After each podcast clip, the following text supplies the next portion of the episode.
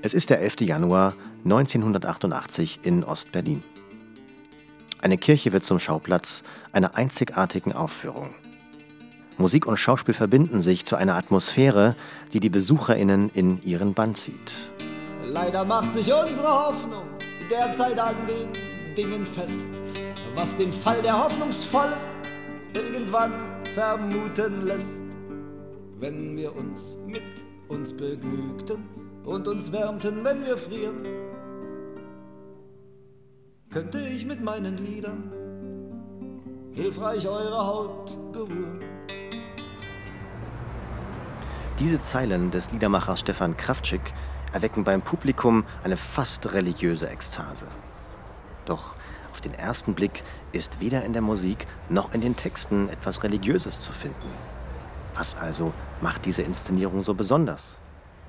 Dass das zu einer guten Atmosphäre beiträgt, wenn man über Dinge redet, über die man nicht reden soll. Ne? Die Leute werden freier dadurch. Und da war mir das ganz klar, dass je größer diese Möglichkeit ist, das gehört zu werden, umso größer ist dieses Gefühl, frei zu sein. Also das wollte ich stärken. Als Künstler will ich immer dieses Gefühl stärken, frei zu sein. Weil was kann einem Besseres passieren, als in so einem Rahmen miteinander zu sein. Ne? Gegen Ende der 80er Jahre hatte die Freiheit in der DDR eine nahezu sakrale Bedeutung erlangt. Es war diese Sehnsucht nach Freiheit, die die Menschen dazu brachte, sich in den evangelischen Kirchen zu treffen. Denn man glaubte, dass dort die einzigen Orte seien, in die die Stasi-Spitzel nicht einfach eindringen konnten. Aber hieß das auch, dass sie gar nicht da waren? Wie viele von ihnen sind wohl heute hier bei diesem Konzert in der Kirche in Berlin-Friedrichsfelde? Wird das für den Liedermacher Stefan Kraftschick einer dieser Auftritte werden, auf denen keine weiteren mehr folgen? Und werden die Leute, die heimlich heute hier die Anwesenden ausspionieren, hinterher jubeln? An diesem Abend mögen sich viele Menschen solche Fragen gestellt haben. Damals konnten sie aber noch nicht ahnen, wie rasch sämtliche Masken fallen würden.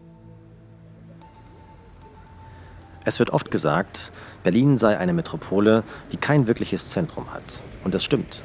Berlin besteht aus einer Vielzahl von Kiezen und Stadtteilen, von denen jeder einzelne sein eigenes Gesicht und seine eigene bewegte Geschichte hat. In diesem Podcast rücken wir eines dieser Zentren in den Mittelpunkt, Berlin-Friedrichsfelde. Wir erkunden einen historischen Augenblick, an dem hier eine Gemeinschaft entstand, die in der Folge die Welt verändern und die Geschichte schreiben würde alle, die frei denken und sich nicht der politischen Ideologie der SED unterordnen wollten, konnten sich in der Kirche in Friedrichsfelde treffen. Und so wurde Friedrichsfelde, wie auch andere Kirchengemeinden in Berlin und der damaligen DDR, zu einer wichtigen Keimzelle für die immer lauter werdende Friedensbewegung, die gegen Ende der 80er Jahre eine wichtige Rolle beim Sturz der SED-Diktatur und der friedlichen Revolution spielen sollte. Hier ist Friedemann Schreiter für den Podcast Friedrichsfelder Friedensfunken, präsentiert vom Studio Talk gemeinsam mit der Nachbarschaftsinitiative wir.de. Zu finden gibt es diesen Podcast in Kürze auf allen üblichen Plattformen. Eure friedvolle Teilnahme zählt. Über eure Bewertungen, Likes und Kommentare freuen wir uns.